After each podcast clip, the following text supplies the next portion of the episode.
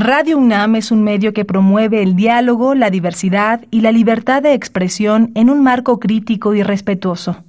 Los comentarios expresados a lo largo de su programación reflejan la opinión de quien los emite, mas no de la radiodifusora. La Facultad de Derecho de la UNAM y Radio UNAM presentan Toda sociedad requiere para su funcionamiento regirse por valores, principios, normas e instituciones. A diario escuchamos, leemos y opinamos sobre temas relacionados con la legalidad. Pero, ¿verdaderamente conocemos nuestros derechos y obligaciones? Tu participación es indispensable. Acompáñanos. Derecho a debate. En la cultura de la legalidad participamos todos. Conduce Diego Guerrero.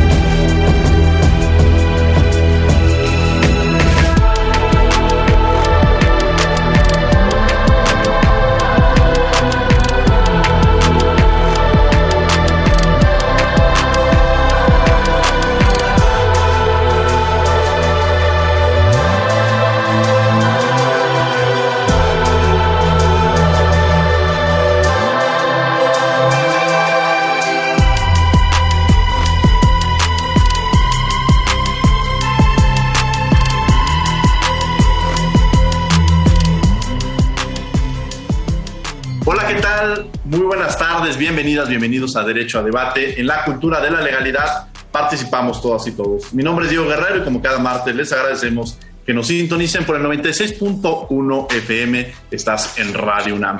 El día de hoy, bueno, me acompaña en la conducción. En esta ocasión en la conducción, que en mucho tiempo ha estado en este programa, ha estado coordinando y que ahora está haciendo otras actividades también en la División de Educación Continua, Yanis Hernández. Yanis, bienvenida de este lado del micrófono aquí a Derecho a Debate.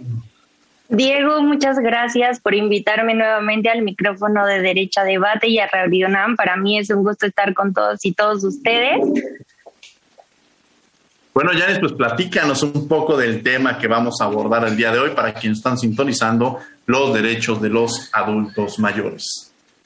Claro que sí. Los adultos mayores en nuestra cultura han ocupado un lugar especial en la transmisión de valores y tradiciones representan una fuente de sabiduría al ser poseedores de un conocimiento de la experiencia y los años que les han otorgado. Así como todas las personas, los adultos de 60 años y más son titulares de derechos humanos, reconocidos en la Constitución política y en los ordenamientos jurídicos que de ella deriven.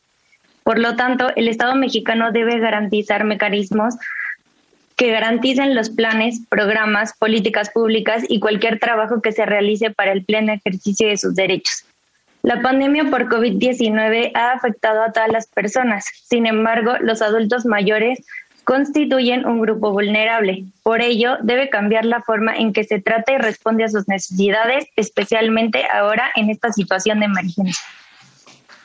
Aquí voy a hacer una pequeña corrección, mi querida Yanis, no son grupos vulnerables, son grupos en situación de vulnerabilidad o de atención prioritaria, porque es precisamente el contexto el que los pone en esa situación y no son ellos en, las condiciones. Entonces, nada más haciendo esta, esta pequeña aclaración y bueno, vamos a escuchar las voces universitarias, lo que sabe, lo que conoce nuestra comunidad sobre el tema que vamos a abordar el día de hoy y regresamos aquí a los micrófonos de Radio UNAM, estás en 96.1 FM. Las voces universitarias.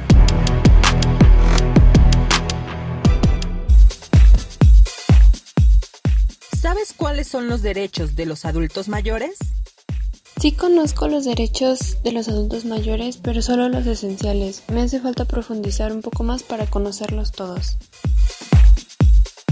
Pues no estoy muy segura de cuáles serían sus derechos específicamente. Supongo que pues algunos a la pensión y pues cosas así, pero no estoy muy, muy segura de, de cuáles son específicamente. No conozco todos, pero sé que tienen derecho a una buena calidad de vida y a tomar sus propias decisiones. Síguenos en Instagram, Facebook y Twitter como Derecho a Debate. Bien, estas fueron las voces universitarias, lo que sabe, lo que conoce nuestra comunidad sobre el tema que vamos a abordar el día de hoy. ¿Quiénes son nuestros invitados, Yanis? Sí, Diego, nuestros invitados del día de hoy es la maestra Alejandra Macías Estrella, catedrática de la Facultad de Derecho y de la Universidad La Salle. Querida Alejandra, bienvenida a Derecho a Debate, un placer tenerte de nueva cuenta aquí. Diego, muchas gracias por la invitación. Siempre es un placer compartir escenario contigo y sobre todo en esta ocasión en Radio UNAM. Gracias. ¿Quién es nuestro otro invitado, Yanis? También nos acompaña el doctor Leoncio Lara, catedrático y profesor investigador de la Facultad de Derecho. Un enorme privilegio tener el día de hoy al doctor Leoncio Lara. Yo le tengo un gran cariño, un reconocimiento, recibí su, su apoyo en mi carácter de estudiante hace muchos años y, tuve el enorme privilegio de compartir con él grandes experiencias y reencontrarlo aquí a través de estos medios. Es un placer, doctor Leoncio Lara. Pues para mí, y ojalá me llamaras Leoncio, eh, dado que ya somos simplemente compañeros de aula, es un, eh, y, no maestro y alumno, en este momento nos igualamos de manera indivisible, universal, progresiva e integral, de tal manera que como los derechos humanos, ¿no? Somos iguales y me siento pues satisfecho y gustoso de estar con ustedes, con la maestra Macías, que es un placer eh, coadyuvar con ella en este programa, así como Janis Hernández y todos quienes trabajan en este programa. Me siento no solamente eh, honrado, sino satisfecho y, y, qué gusto vernos otra vez. Ojalá que sea más seguido y no me estoy postulando para más invitaciones, la estoy extendiendo en otros lados. Así es que un honor y un gusto estar un enorme privilegio doctora Alejandra, tenerlos. Y bueno, vamos a empezar esta entrevista justo preguntándonos cómo podríamos entender para quienes nos ven esta figura de eh, los adultos mayores y, estos derechos que de alguna manera tienen, ¿no? Eh, bueno, em, ¿quién, lo dice? ¿Sí? Adelante, eh, primero debemos entender que los adultos mayores son aquellas personas que tienen más de 60 años, 60 años o más. Claro está que nosotros en el contexto podemos ver que una, persona de 60 años pues es un adulto en plenitud. Sin embargo, vemos que nuestra ley protege a, a, estas personas. Toda persona tenemos que entender que nace libre e igual en dignidad y derechos.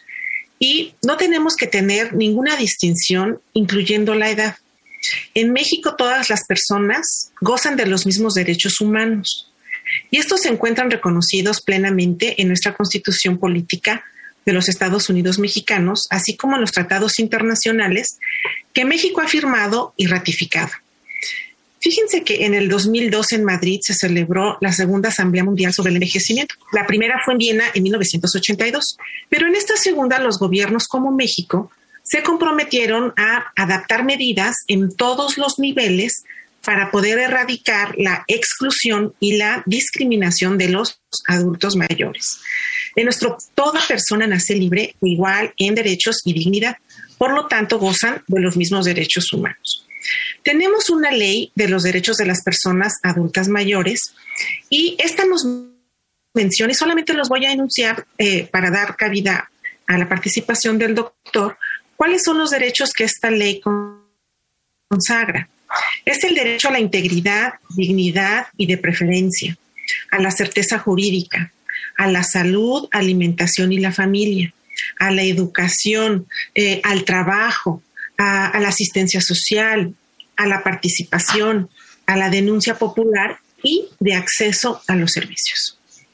No sé si puede retomar. Por favor, mi querido este doctor, marco, en este magnífico marco que ha puesto la maestra Macías en una síntesis eh, verdaderamente interesante. Este marco legal en el que se plantea la figura que toma una consistencia eh, a partir de 2011. Yo voy a partir de dos premisas. Primero, que envejecer es obligatorio y que madurar es opcional.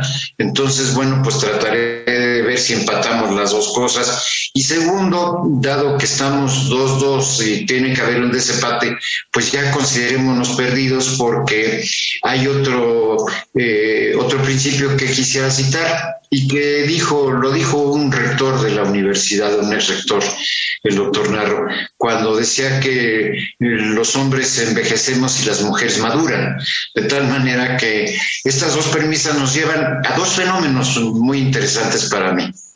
El, primero que empezamos a tener popularidad allá por los años 50, 60, 60, 70, porque empezamos a, a crecer eh, aumentó el tamaño demográfico de los adultos mayores. Y entonces empezamos a constituir una reserva desocupada, eh, poco habilitada para un nuevo tipo de trabajo, eh, sin pocas oportunidades laborales, mucho menos educativas. Y, y esto fue transversalmente cruzado por dos fenómenos, el fenómeno de la pobreza por una parte, y el fenómeno del, del crecimiento de la mujer y este choque contra las teorías de primacía masculina, dieron por resultado primero el achicamiento de las familias y luego la inversión de la pirámide demográfica, de tal manera que hoy en día, por ejemplo, en el año 21 somos más de entre 11 y, 30 y 13 millones, y los digo porque el, el último censo lo calcula entre estas posibilidades 11 y 13 millones de mexicanos y mexicanas adultos mayores eh, en esta edad muy joven, como lo diría la maestra Macías, en términos de considerarse anciano o viejo o seneto, como querramos decir. Yo, a mí me gusta cualquier tipo de palabras, menos que me digan el viejito o el abuelito. Nos cosificamos con esta expresión. la segunda vertiente es que vamos a crecer más Vamos a crecer más en el sentido de que no creciendo la parte joven del país, en el año 2050 se proyecta que seremos 36 eh, millones de adultos mayores, lo cual nos va a dar por resultado que estemos prácticamente a la par con los jóvenes de 15 años y, un poco más. De tal manera que habrá en cada, entre cada cinco mexicanos un uno de ellos será adulto mayor. Esa es una vertiente importante porque aumentamos, dejamos de ser un grupo vulnerable, como bien lo dijo Diego Guerrero, y nos convertimos en, situación de, vulnerabilidad por, por, otros factores, el factor de la pobreza, el factor de la salud, el factor de la educación, el factor de la inconsistencia de programas dedicados en el orden público para los adultos mayores, y caímos en un estado de indefensión al cual le da un levantón la, otra gran cara del fenómeno que yo quiero plantear. Eh, la, Constitución, que es un saco de esperanzas y un conjunto de hipótesis libertarias y de dignidad, pues eh, eh, efectuó un movimiento telúrico en la, en la República Mexicana en el año 2011 cuando acepta incorporar a su estructura jurídica, inclusive con una jerarquía igual a la de la Constitución, desplazando así eh, lo que señaló el artículo, lo que señala el artículo 133 en el sentido de que colocaba en otra posición jerárquica y la sigue colocando porque se refiere al derecho internacional y no al derecho nacional eh, y el cual está eh, compuesto ahora por un conjunto, como lo decía la maestra Macías, de normas internacionales, de tratados, eh, algunos pendientes, como lo veremos posteriormente, nos coloca en una posición de individuos igualmente a, todos en México, en razón de la universalidad, en razón de, la eh, progresividad de los derechos, en razón de la integralidad de los derechos y la interdependencia, pues nos coloca en una posición igual para la ley. Sin embargo, eh, las dos vertientes se cruzan cuando encontramos la realidad. Y aquí encontramos, por ejemplo, algo en el cual estamos en deuda con el pueblo mexicano. En el año 2015, después de muchas conversaciones, y con esto acabo el segmento para darle un poco de redondeo a lo mejor el cuadro hacia el futuro, se eh, toma la decisión de decidir eh, la validez de este documento internacional que es la Convención Interamericana sobre la Protección de los Derechos Humanos de los Adultos Mayores. Es una deuda, una deuda que tiene el país todavía seis años. No solamente no lo firma, sino obviamente no lo ha podido ratificar porque no lo firma. Eh, busqué hoy, hay una serie de puntos de acuerdo del Senado, el último de este año, de hace un par de o tres meses, que se da al, al Poder Ejecutivo en el sentido de que examine y informe en qué estado actual está la situación. Pero estamos inmersos en esa corriente, estamos inmersos en la corriente de los derechos humanos y de los tratados internacionales que van a integrar ahora nuestro marco jurídico nacional. Esa sería una primera, una primera parte de congregar algunas ideas extraordinario sobre estos primeros saques que tenemos para entender más sobre el tema. Yanis Hernández, que me acompaña el día de hoy en la condición delante. Yanis, los micrófonos son tuyos. Gracias, Diego. Maestra Alejandra, hablando de todos estos derechos con los que cuentan los adultos mayores, ¿de qué manera el Estado debería garantizarlos? Fíjate que em, esta responsabilidad de hacer valer y garantizar estos derechos se pueden dividir en tres grandes grupos. Por supuesto, iniciando por el Estado. Él debe de garantizar las condiciones óptimas de salud, de educación, de nutrición, de vivienda, de un desarrollo integral y sobre todo una seguridad social a las personas mayores. El Estado debe de ser el encargado de establecer además programas para asegurar a todos los trabajadores y trabajadoras una preparación adecuada para su retiro. También el Estado debe de definir cómo va a proporcionar una infraestructura mobiliaria y recursos humanos en las instituciones, tanto públicas como privadas, que son las encargadas de brindar servicios a estas personas mayores, para que quienes vivan con una discapacidad pues reciban una atención preferencial en todo tipo de servicios o trámites administrativos. Estas instituciones, además, deben estar obligadas a proporcionarles información, asesoría sobre los derechos humanos y sobre el ejercicio que estos derechos humanos tienen estas personas. También el Estado va a recabar eh, por medio del Instituto Nacional de las Personas Adultas Mayores, conocidas como el INAPAM, una información eh, que, le, que le brinde el INEGI como coadyuvante para determinar la cobertura y características precisamente de estos programas que van a beneficiar y van a dirigir a este grupo de la población. También tenemos otro grupo importante que debe procurar estos derechos, que son la sociedad. Ninguna persona mayor podrá ser socialmente marginada o discriminada en ningún espacio público o privado por razones de su origen, pues ya sea étnico, nacional, de género, religión, salud, opiniones o preferencias, y tengan por objeto pues anular o menoscabar sus derechos o libertades. Y por último, y no menos importante, tenemos a la familia. Las familias de las personas mayores también deberán de cumplir su función social. Por tanto, de una manera constante y permanente, pues deberán velar con amor, con cuidado por estas personas mayores que forman parte de su misma estructura familiar. Son responsables de proporcionarles satisfactores para eh, su desarrollo integral y eh, otorgarles, por supuesto, el derecho a alimentos que se, que se tiene, una convivencia familiar cotidiana donde pues estas personas mayores participen y no solamente como meros observadores, sino activamente y promuevan al mismo tiempo los valores, eh, los principios, pues su conocimiento a todos, a todos los, los familiares que viven con él. Evitar que alguno de sus integrantes, sobre todo, cometa cualquier acto de discriminación, abuso, explotación o aislamiento, e inclusive todo aquello que se torna en violencia familiar, pues para proteger tanto a la persona como a los bienes de estas personas. Ya nos da una introducción. Además, después me gustaría también platicar sobre este tema en los casos en los que se genera esta violencia, eh, cómo, qué medidas se pueden tomar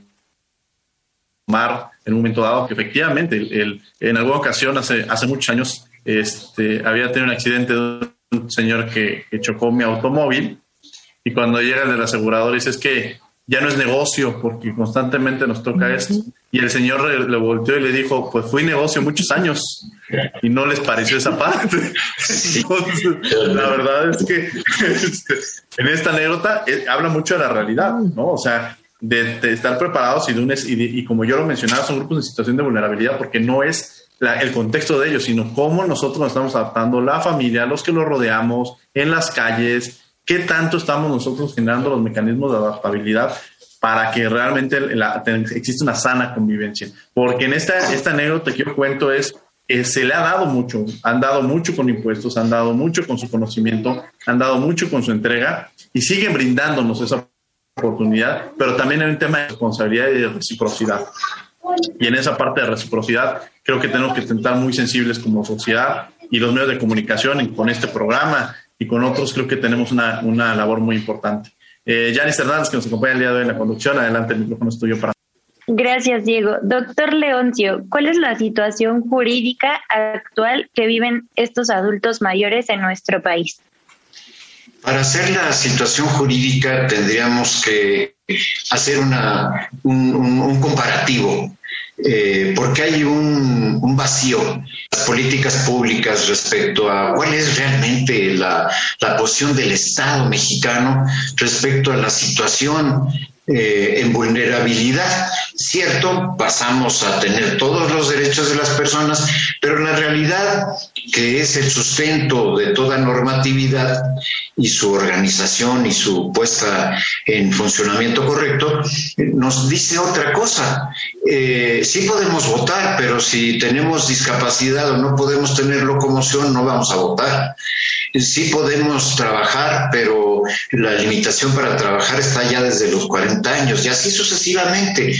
Hay una, hay una falta de definición. El, Estado ha dejado de ser un Estado eh, de prestaciones sociales definidas. Eh, en esto no me voy a meter con el problema del neoliberalismo, ni mucho menos, pero resulta que el Estado está operando como un Estado asistencial.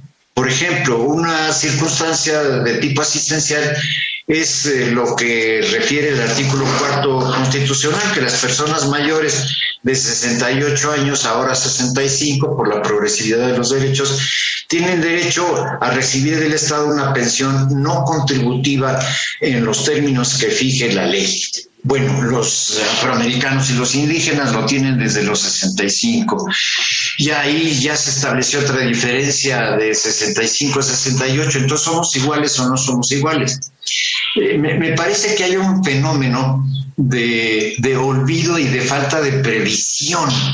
Inclusive ha desaparecido el término previsión social y ahora no se habla ni de bienestar social ni de previsión social, se habla de la contratación directa y de que las partes en la contratación laboral son iguales.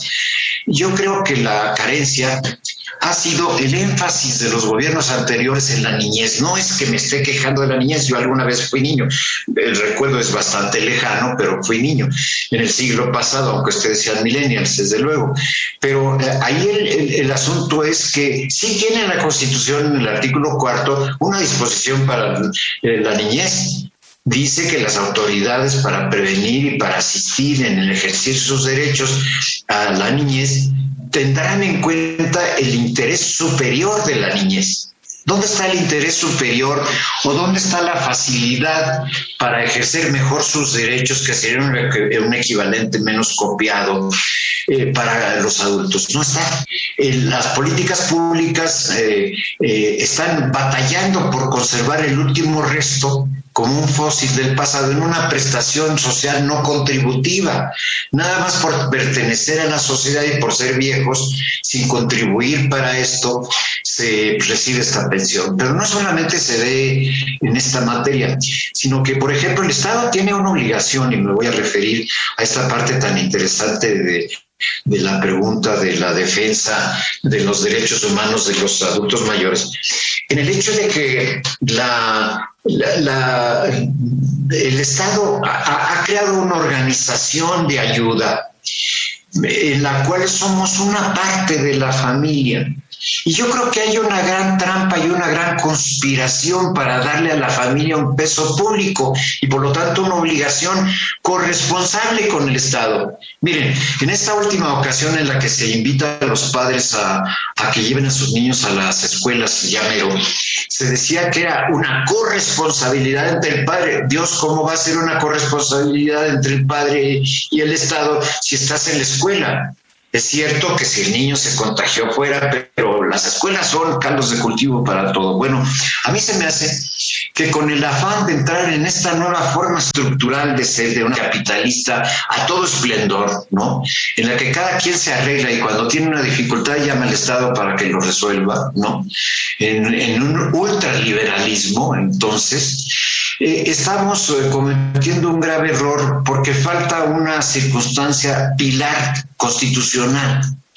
Se requiere que los adultos mayores, cuando menos normativamente, dejen de estar en estado de vulnerabilidad y entonces, como lo decía bien la maestra Vacías, hay que preparar los cauces educativos, la salud, hay que prevenirla, hay que darle otra forma al ahorro para que el ahorro, aunque se lo construya uno, pero que se construya y que lo pueda disfrutar, no como el engaño de construirte una FORE y a la hora de la verdad pagas tu seguro eh, con un tercio de la FORE y, te quedas este, sin em, un can sin sus respectivos eh, eh, almuerzos o, panes. De tal manera que la, la, pregunta es interesante y voy al otro renglón.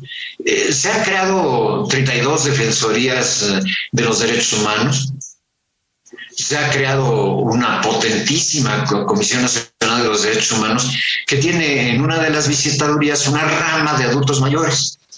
Difícilmente en las otras defensorías estatales se han creado instancias específicas.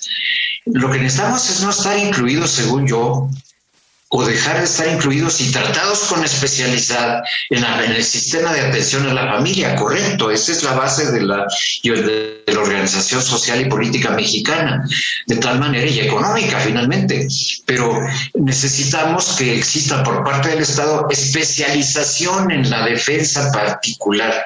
Hay una propuesta por parte del Instituto Latinoamericano de los Derechos Humanos y del Ombudsman eh, en el capítulo mexicano que presido desde hace un par de años, hay una propuesta de crear una defensoría o procuraduría dependiendo del nivel de apoyo de la defensa del adulto mayor, pero que no sea parte del DIF, eh, porque el, DIF tiene cajones y a un cajón niñez le dedica su interés superior, a un cajón eh, madre le dedica interés madre y violencia contra la mujer, y a un cajón más chico, casi de secretario de Luis XVI, de este tamaño, le dedica una atención específica al fenómeno de procurarle que se puedan cumplir los derechos, que se ejerza jurídicamente en la realidad su condición.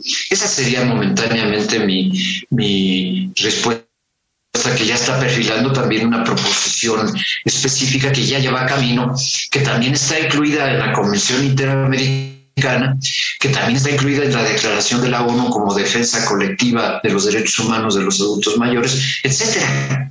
Entonces, yo haría este segmento sobre esa respuesta.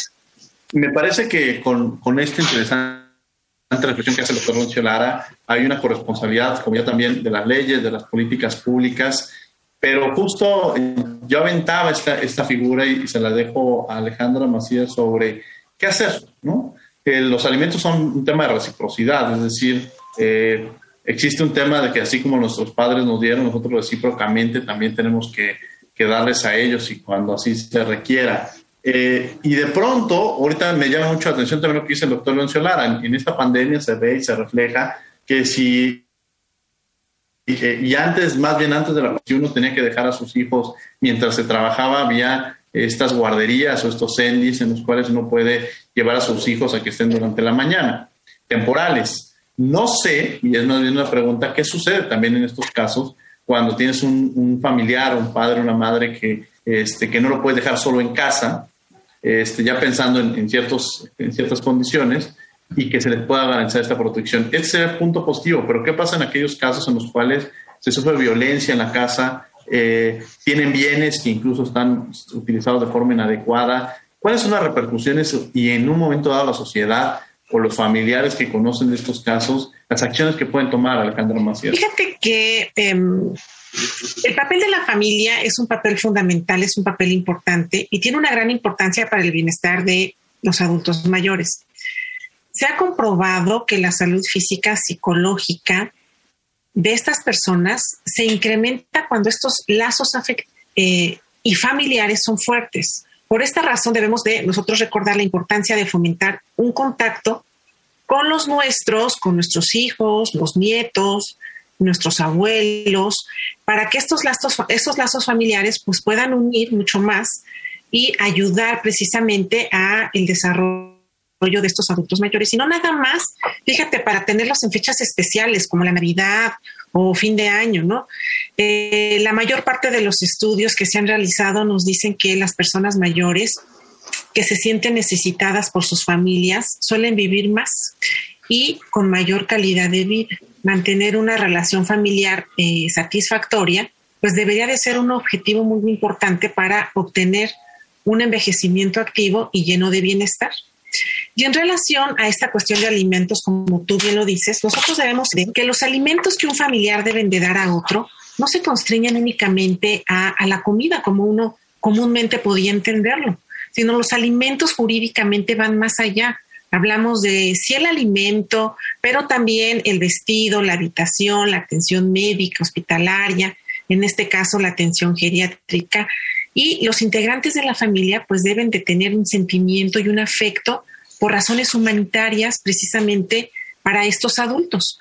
La forma en que se puede cumplir con esta obligación alimentaria, que como lo bien lo dices, es recíproca, lo cual significa eh, al ser una característica, una de las características fundamentales de los alimentos, se entiende como que aquellos que en su momento dado, al ser menores, al ser hijos, tuvieron la necesidad de recibir estos alimentos, pues el día de mañana tendrán la obligación de proporcionarlos, precisamente a los padres que en su momento se los suministraron.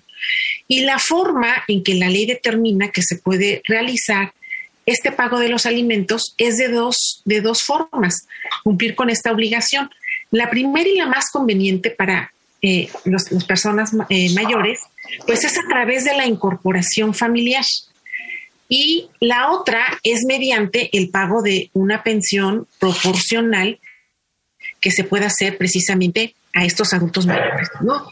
Eh, tenemos también que entender que actualmente derivado de, esta, de este confinamiento que nosotros estamos viviendo, pues existen personas mayores que, como tú lo decías, hay niños que estaban en la guardería. Bueno, hay personas mayores que están viviendo en centros residenciales. Y si bien esta es una medida preventiva, eh, porque no se puede cuidar a estas personas, pues de por sí que estaban semi olvidados por los familiares, ahora ante el riesgo de contagio, al ser el sector más vulnerable eh, que se enferma y, tienen peores resultados en relación a este, a este virus que estamos padeciendo, pues se ha convertido en, un en una fuente extra de aislamiento social y familiar. Las personas mayores viven una gran soledad emocional. La única fuente de vincularse socialmente pues se ha visto reducida solamente a momentos, pequeños momentos de comunicación por videoconferencia en los mejores casos. Y estas restricciones a las relaciones sociales pues aumenta el problema preexistente de soledad, aislamiento de las personas mayores. Y entonces, si nosotros imaginamos la situación que están viviendo, pues podemos entender que no le están pasando bien. Y por razones comunes y naturales, en situaciones de ansiedad, de estrés, de frustración, de malestar, pues debido a esta situación de incertidumbre. Y tenemos personas eh, inactivas que están pegadas mucho tiempo al televisor y esto va a propiciar pues mayores males, ¿no? Em, ¿Quieres que te comente de la violencia familiar o, lo hacemos en otro momento? Si quieres ese tema, eh, lo podemos tocar más adelante porque creo que también tiene una gran importancia y cómo puede ser atendido. Este, Yanis Hernández, que me acompaña el día de la conducción, para hacerle una pregunta al doctor Claro que sí, Diego. Doctor Leoncia, hablando de estos alimentos que se les deben otorgar a los adultos mayores, el Estado mexicano ha creado algunos programas para garantizar este apoyo. Bueno, para garantizar el apoyo eh, en estricto sentido, eh, tiene facilidades como la que citaba para el caso de la pensión, lo, ha convertido en una obligación pecuniaria mayormente. Si es costoso cuidar y acompañar a los niños, cuidar y acompañar a los adultos mayores es archicostoso, es mucho más costoso en razón de sus eh, incapacidades eh, cronológicas eh, y en razón del despegue, como se decía hace un momento, eh, del despegue emoción cuando no hay eh, esa unión y cuando se va y se asila, así se llama, o es el verbo transitivo de asilarse a alguien en un lugar. Eh, sin embargo, por decir algo, es una de las cuestiones a las cuales está evitando el gobierno mexicano enfrentarse eh, los chilenos, por ejemplo, llevan ya varias décadas atendiendo como parte de los alimentos en, el, ámbito de la previsión social, que están en esa etapa económica, política y social actualmente todavía, después de haber pasado por esta etapa socialista fuerte, implican que los asilos son públicos, abiertos, y voluntarios, pero se tiene el derecho de que la pensión, en lugar de que llegue con eh, en dinero, llega para pagar el asilo del, ah, del adulto mayor. Y en consecuencia hay una interacción en cuanto que este adulto puede ser de medio camino, o sea, del día y, e irse a, recoger a su casa o de tiempo completo. Y en consecuencia eh, esto no se ha hecho. Eh, eh, es, es, muy costoso, se ha dejado a la beneficencia pública o a la asistencia pública también, pero hay que reconocer que la beneficencia pública está quebrada. Que el Nacional Monte de Piedad se mantiene a duras penas. Ya no hay nada que empeñar, en serio. La situación está crítica y sobre todo para los adultos mayores. Entonces, para mi modo de ver, sí se requieren medidas específicas. Así como se generaron los CENIS, los centros para los niños en los centros de trabajo, se deberían de generar estos centros de eh, acompañamiento y cuidados porque hay que pensar en un adulto mayor que puede moverse, pero hay que pensar en un adulto mayor que padece problemas cronológicos, artríticos, de discapacidad y más graves de disfunción mental. Eh, hay que pensar en, los adultos mayores que pierden la memoria, en el Alzheimer. Eh, no dejo de hacer la broma, perdonen que les estaba diciendo hace un momento, no dejo de hacerla porque es un fenómeno eh, tremendamente efectivo efectivamente a los 80 y, 81 años empiezan a olvidarse las cosas y no el común de dónde están las llaves, sino a dónde iba. ¿Quién soy yo? Y empiezan las circunstancias en las que el cuidado se vuelve una especialidad. Bueno, con decirles que en previsión social, por ejemplo, los australianos tienen un sistema de acompañamiento telefónico o personal donde la gente viaja 400 kilómetros para visitar a un ranchero que está perdido allá en la sabana australiana y que se va a conversar con él, a socializar con él y recibe un estipendio por parte del Estado por este acompañamiento, porque el problema de la vejez es fundamentalmente para mí el problema de la soledad. Ya no forma uno parte de la vida pública ni privada de México, forma parte de su propia vida, está encerrado en su propia cárcel. ¿Cuál? La cárcel cronológica, la cárcel del desfallecimiento de los órganos eh, que componen, de los sistemas que componen el cuerpo humano, la parte de la emoción. Y si hay un millón de ancianos, un millón de ancianos viviendo solos en México, un millón de ancianos ¿Cuántos habrán muerto cuando termine este programa? Es un poco patético, es a lo mejor amarillista decirlo, pero no tiene el Estado mexicano una respuesta dentro de los alimentos. La idea es positivísima.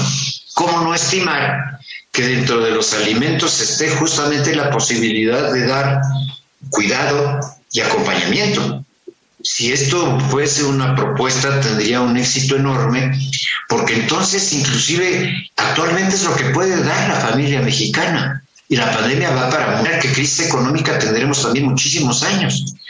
Ahora, que prefieran que a los padres les dé una pensión para que ellos le cobren renta a los hijos, como me ha tocado atender en muchos casos, o que estén forzándolos en uno de sus dislates de memoria a firmar eh, documentos en donde traspasan la propiedad a sus hijos en estado de indefensión absoluta. No, no tengo yo a la mano una respuesta más que de esta naturaleza específica a que instrumentos especiales instrumentos de atención no porque en de la generalidad y universalidad de los derechos humanos es donde sobreviene esta tan específicamente llamada situación de vulnerabilidad. Yo creo que se requieren, yo sigo pensando y remato esta parte, eh, que la familia es el núcleo vital de la sociedad. Estoy 100% de acuerdo con la maestra Macías. Lo que pasa es que la familia, primero, eh, ya no es la familia tradicional. Segundo, es una familia multifuncional o multifacética. Ahora están los triajes, están las reuniones de conveniencia, etcétera. Están familias formadas por tres gentes del mismo sexo. Es, un, están familias que por conveniencia están viviendo juntas para juntar su economía y vivir en un espacio que les sea propio, etcétera. Entonces creo que lo que falta es ingenio y hacer rendir más el dinero dado que el gobierno siempre alega que no hay los suficientes fondos. Claro, si se pagan del presupuesto, pues nunca va a haber fondos para que esto ocurra.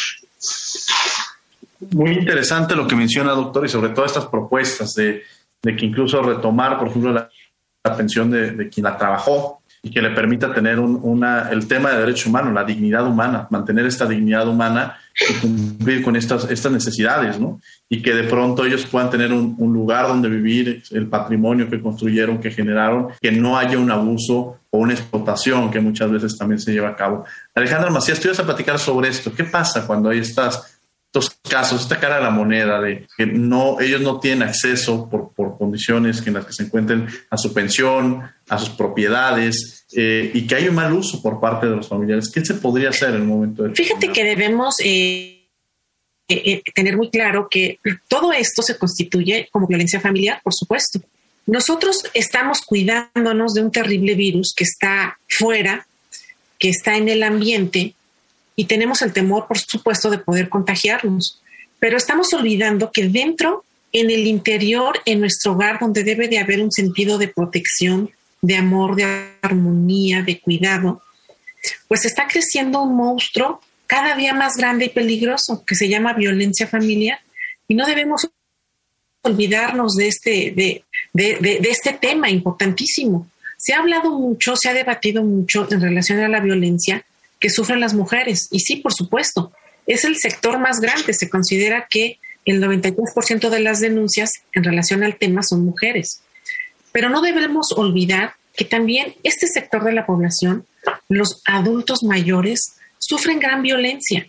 Sin embargo, muchas veces no tienen la fuerza de ir a denunciar, no pueden salir, no los dejan, a veces hasta son renes en su propio hogar.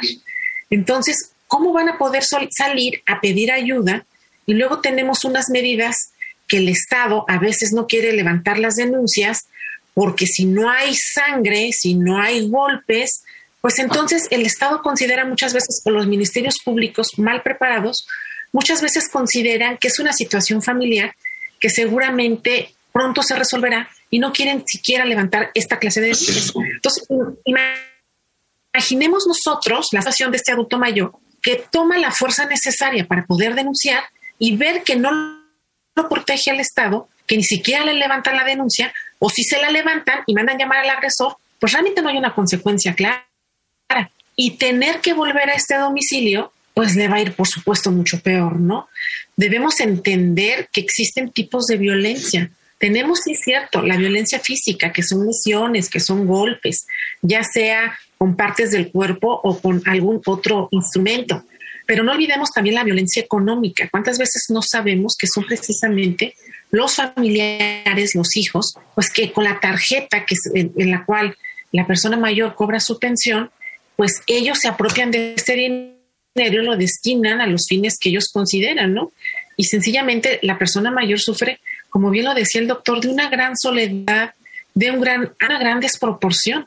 El Estado debería de estar vigilando a este sector de la población, ver que está bien, que come, que, que lo tratan de una manera adecuada, muchas veces él se convierte en una visita indeseable o en una persona indeseable en su propia casa. ¿Cuántas veces no hemos visto que en el cuartito de servicio o en la parte más aislada es, es donde los arrumban, siendo ellos, por supuesto, pues la parte principal de nuestra familia, el eje central de nuestra familia. Recordemos nuestros, eh, nuestros eh, pueblos eh, prehispánicos, el gran amor, cuidado, tradición que le tenían a estas personas mayores y su opinión era sumamente tomada en cuenta y tenía un, lugar privilegiado y preponderante en estas sociedades y sobre todo en la familia. Actualmente, desafortunadamente, en la mayoría de los hogares, esto no sucede.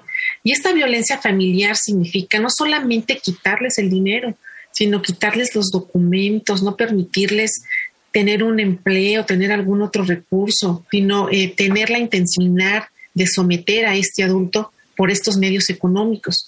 Tenemos otra violencia que, por supuesto, tal vez en una menor escala, pero también la sufren, que es una violencia sexual. Y no olvidemos la violencia que se genera de mayor tiempo, pero la más difícil de comprobar, que es una violencia psicoemocional. Tenemos que recordar que ahorita estos familiares de nosotros tal vez se encuentran disminuidos en su fuerza, en ciertas capacidades, pero tal cual los vemos, tal cual nos vamos a ver nosotros. Y entonces, ¿qué mejor que dar a conocer por medio de estos programas, pues todos los derechos que se tiene, todas las prerrogativas que tienen este grupo de nuestra sociedad y entender que necesitan la ayuda, el apoyo tanto del Estado, de la sociedad, como de la familia. Y este tipo de tema de la violencia familiar lo podemos manejar desde dos materias. Desde la materia familiar, yendo con el juez familiar para que él dictamine medidas cautelares, eh, medidas provisionales en relación a que esta clase de, violencia pues se suspenda en una primera instancia eh, y fijando esta clase de medidas, incluso ordenando al familiar que provoca esta violencia que salga de la, de la vivienda familiar, ¿no?